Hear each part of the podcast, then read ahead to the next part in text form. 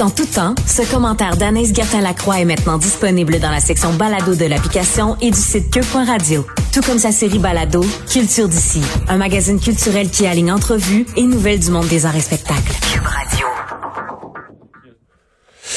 Alors, euh, ben, euh, les prochaines minutes vont être chargées parce qu'il est 16h02, donc euh, probablement que le ministre des Finances à Québec est en déplacement vers son vers son siège au Salon Bleu. De la minute que le discours du budget s'amorce, on est en mesure de vous livrer le, contenu, de vous présenter le, contenu légalement tant que le discours n'est pas commencé.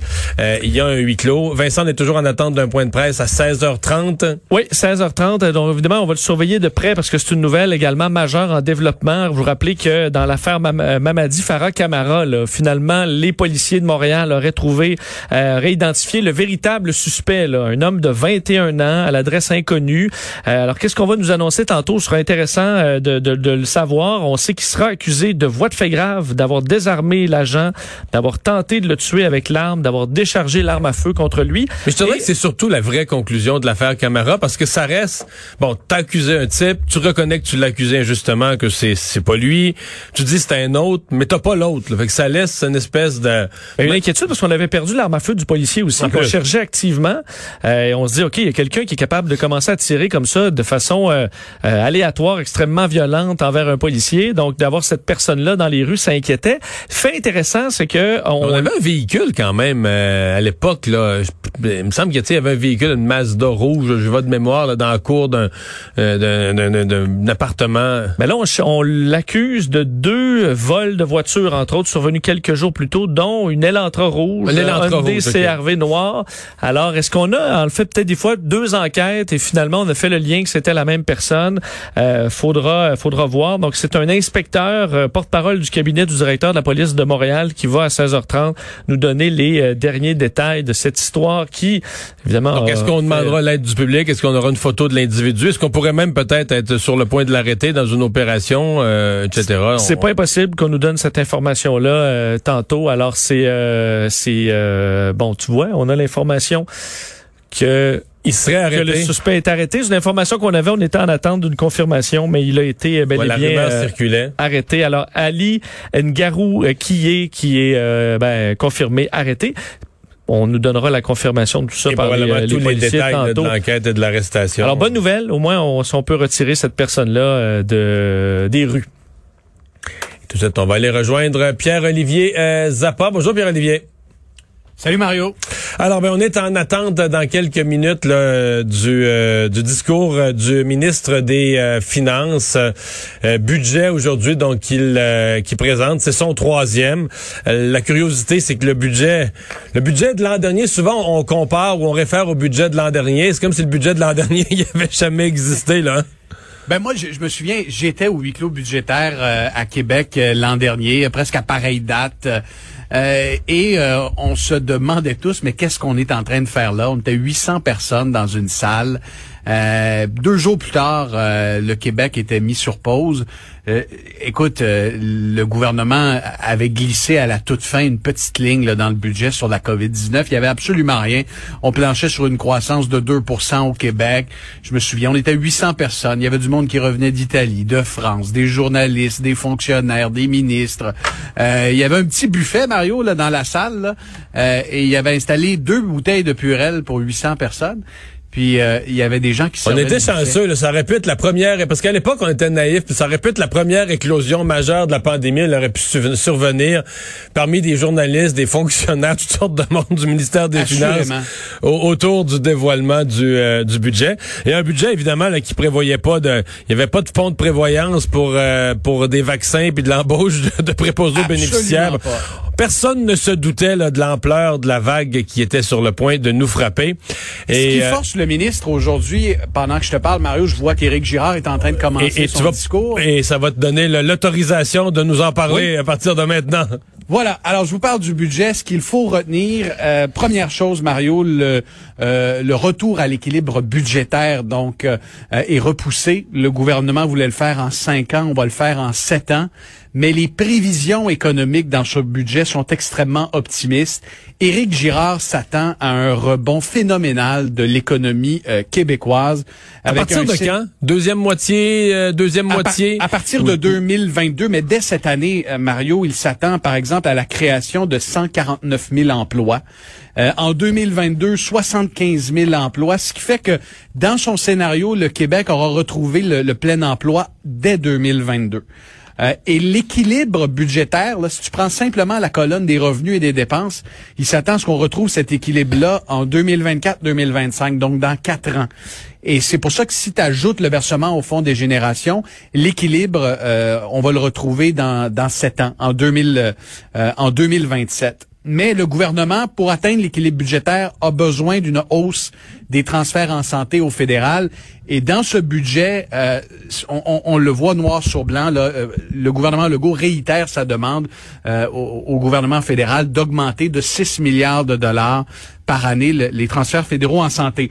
On se parlait de la du déficit budgétaire qui était projeté là de Ouais, pour l'année l'année qui se termine là dans dans six jours l'année Exactement. Il y a quoi le déficit Le gouvernement maintient le cap Mario, on a on a un déficit de 15 milliards ah de dollars. Et on a un déficit de d'à peu près 12 milliards de dollars pour euh, l'année qui s'en vient. Donc c'est quand même un déficit qui est plus important que ce qui était prévu. Ok, ça je suis étonné. Donc l'année fiscale qui commence euh, le 1er avril, on prévoit 12 milliards de déficit malgré un chômage qui serait à 6-7% puis une économie qui va plutôt bien puis oui, exactement. à cause de quoi? les dépenses de la pandémie, la campagne de vaccination? Les dépenses de la pandémie, 15 milliards de dollars. La vaccination, on a des chiffres, Mario, pour la première fois. Ça va coûter au moins 400 millions de dollars pour vacciner. On sait que c'est le fédéral qui paye les vaccins, mais c'est le Québec qui coordonne euh, ben, les, salaires, les salaires, les lieux, etc. Exact. Mais c'est pas si cher, l'Ontario... Euh, L'Ontario a une population quoi une fois et demie le Québec, un peu plus, mais ça a coûté un milliard. Puis nous, c'est juste 400 millions. C'est sincèrement, c'est seulement 400 millions. C'est moins que je pensais. Euh, ça, s'explique peut-être par le fait qu'il y a des coûts qui sont absorbés par le privé. Je te donne un exemple. Les pharmacies, Mario, euh, ce sont les pharmaciens qui dépensent eux-mêmes les frais liés à la formation, etc. Donc, il y a quand même une portion qui est, qui est absorbée par le privé. Euh, déficit cette année de 12 milliards 300 millions. L'an prochain, 2022-2023, on parle de 8,5 milliards de dollars. Oh là là, ok, ok, c'est beaucoup plus de déficit. Ça, ça, veut dire que les dépenses, les dépenses temporaires de la pandémie se sédimentent. Le temps à devenir, euh, à se prolonger dans le temps. On a un déficit structurel d'à peu près 6 milliards et demi quand tu regardes sur un horizon de 7 ans. Euh, et, c'est pour ça que le gouvernement a dit nos dépenses en santé vont augmenter de 5% par année.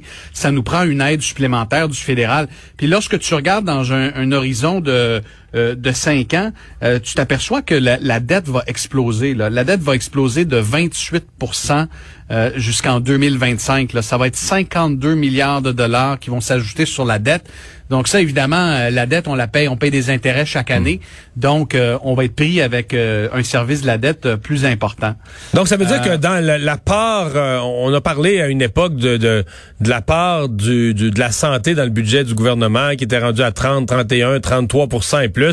À mon avis, ça doit avoir fait tout un saut avec l'ampleur des dépenses en santé. 43 Mario, si, tu, exclues, euh, si tu exclus les dépenses liées à la pandémie. C'est euh, absolument énorme. Ce sont les projections du gouvernement. Euh, dans ce budget-là, il y a aussi beaucoup de mesures pour la relance économique. On va prolonger les programmes d'aide pour les entreprises qui sont les plus durement touchées. On va accélérer les dépenses en infrastructure. On va ajouter notamment 4 millions et demi de mémoire en infrastructure dès cette année pour euh, accélérer des, projets euh, de construction, euh, de rénovation, maisons des aînés, hôpitaux, écoles, entre autres.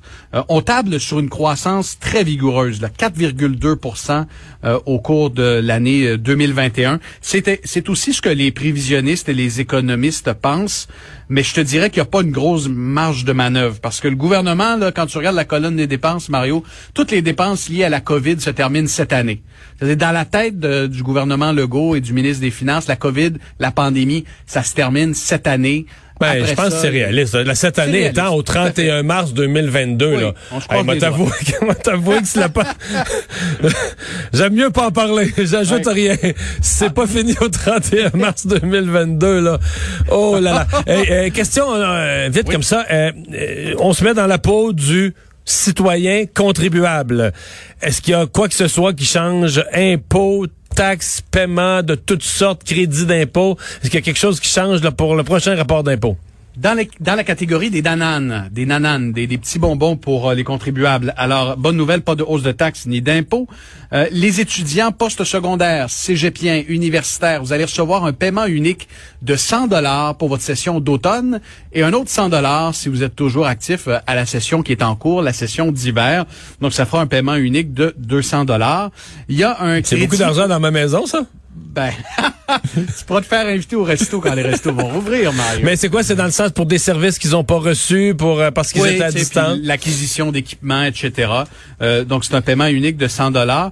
Euh, crédit d'impôt pour le maintien à domicile. Donc, pour les aînés qui restent à la maison, qui sont en condo ou encore en résidence privée pour aînés, le crédit d'impôt va passer de 35 à 40% Donc, ça représente quand même plus de 300 millions de dollars pour le gouvernement, ce qui veut dire à la maison, quand vous avez 70 ans et plus, vous faites déneiger votre euh, entrée de garage euh, et euh, ah, ben, vous pouvez obtenir un crédit qui va passer à 40% Pour les places en garderie, Mario, pas de réinvestissement majeur. On veut accélérer les places qui n'ont pas été livrées dans les 10 000 qui avaient été promises par le gouvernement, mais on veut favoriser l'ouverture de 3 600 places en milieu familial en accordant une aide financière aux établissements en milieu familial. On sait qu'à partir de plus de six enfants, euh, tu as besoin d'avoir plus d'employés. Donc, on va donner une compensation pour que les garderies aient plus de place.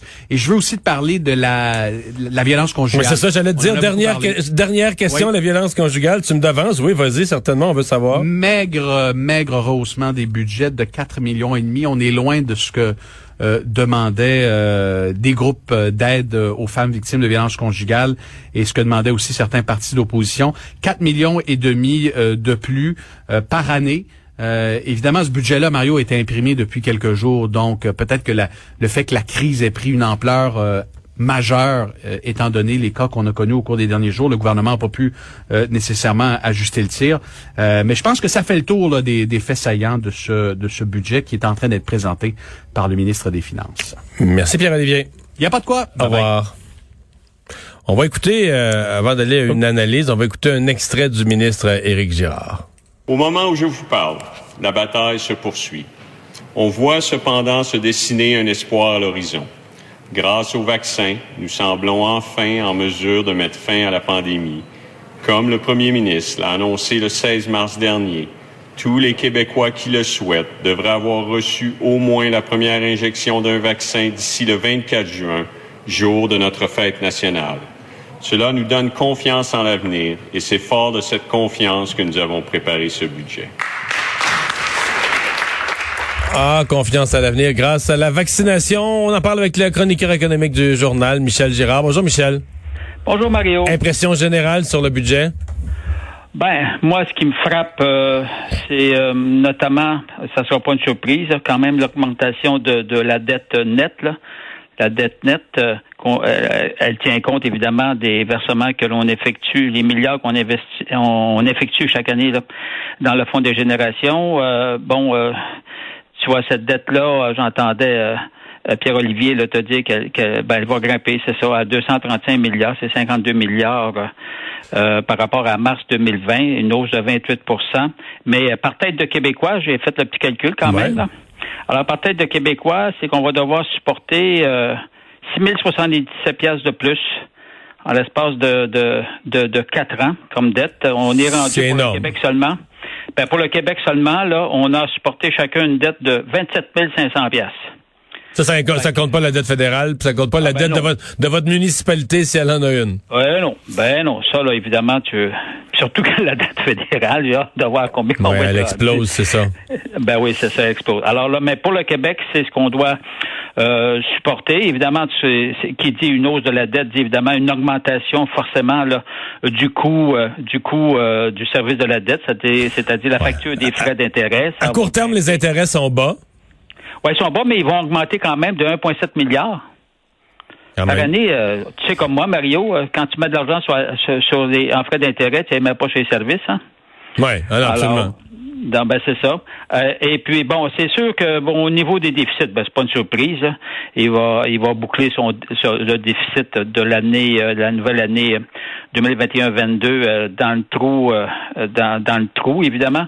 Or puis, l'exercice actuel, il va le boucler avec 15 milliards dans le trou, mais ça inclut là toujours le transfert 3 milliards au fond des générations. Bon, euh, ça, on, on, peut bien, on, peut, on peut bien euh, dialoguer longtemps là-dessus, euh, mais tu sais.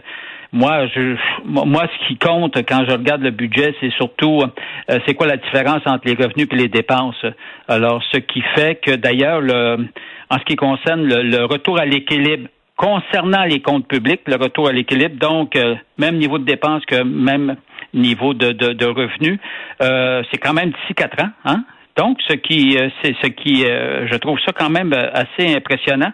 Il faut dire que les perspectives économiques sont excellentes si on suit. Est-ce, ben, est-ce qu'elles sont trop optimistes euh, dans ton esprit ou euh, c'est? Pas qu'elles soient. Non, d'habitude, euh, je, oui, j'ai tendance à dire qu'ils ont, qu'ils affichent des, des perspectives pas mal optimistes, mais pas cette fois-ci parce que c'est mondial. Hein. On le sait qu'il y a une grosse reprise économique. Puis nous, que si tu veux, on dépend des Américains. Puis les Américains, ça tourne rondement pour le moment. Puis on, les perspectives sont très encourageantes. Donc, ça se reflète sur nous. Et je non, je les trouve pas euh, trop optimiste. Euh, et puis juste en termes d'emploi, bon, tu sais comme moi, bon, on a perdu 209 000 emplois en 2020 à cause de la fichue de COVID, mais il prévoit, euh, en fait, le ministre Girard prévoit en récupérer 149 000 cette année. Hey, c'est de la job, ça là, là. Plus 75 000 l'année d'après en 2022, ce qui veut dire qu'on aura récupéré tous les emplois perdus. Et un peu plus en l'espace de deux ans. Puis on sait comme moi, tu sais comme moi qu'à chaque campagne électorale, on une promesse de 250 000 emplois, c'est énorme sur cinq ans. Bon, mais là, c'est quand même 200, plus de, de, de, 220 000 là, juste en l'espace de, de, deux ans à récupérer.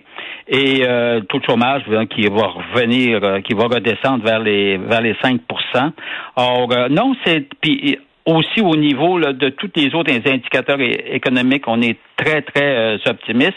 Mais le comble du budget, je vais te le dire, moi, ce qui m'a frappé, là, vraiment frappé, c'est qu'imagine-toi, la grosse surprise vient d'Investissement Québec. C'est-à-dire? Ben oui, c'est ça. Investissement Québec. Ben imagine-toi qu'Investissement Québec, on prévoit qu'ils vont déclarer un, un bénéfice de 630 millions. Mario, 630 millions. Les dernières années, c'était plus des pertes qui inscrivaient au livre. Ben c'est ça. C'est qu'écoute, une grosse année euh, de profit pour Investissement Québec, c'est quand tu frises les 200 les 200 millions. Là, ça va être 630 millions. L'année l'an passé, on se rappellera qu'il était dans le trou de 170 millions. Belle coïncidence, c'est c'est la semaine dernière que le Conseil des ministres a adopté rétroactivement un beau programme d'incitation. Ben, tu vois comment ça marche, Michel? On les paye mieux, puis une semaine après, ils génèrent des profits records. C'est pas beau, ça? Écoute, des profits records, Mario, faut le faire, là. Ben oui. Mais moi, je suis pas tellement surpris des profits records. Quand on a vu comment la bourse a, a progressé entre le creux de mars 2020 et puis euh, au cours des 12 derniers mois, écoute, le Nasdaq a plus que doublé, la vrai. canadienne 70 C'était vrai jusqu'au début 2000, c'était vrai jusqu'au début 2021, là ça l'est plus. C'est ça. Mais, mais quand même, mais oui, mais tu sais que le programme incitatif tient pas compte juste du rendement, il tient compte aussi de la croissance des placements et on sait comment Fitzgibbon est généreux avec le chéquier concernant les entreprises. Fait que ça va très bien. Plus d'inquiétude, Mario, à avoir pour nos dirigeants d'investissement Québec. Merci, Michel. Salut. Salut. Au revoir. Michel Girard, chroniqueur au journal. On s'arrête.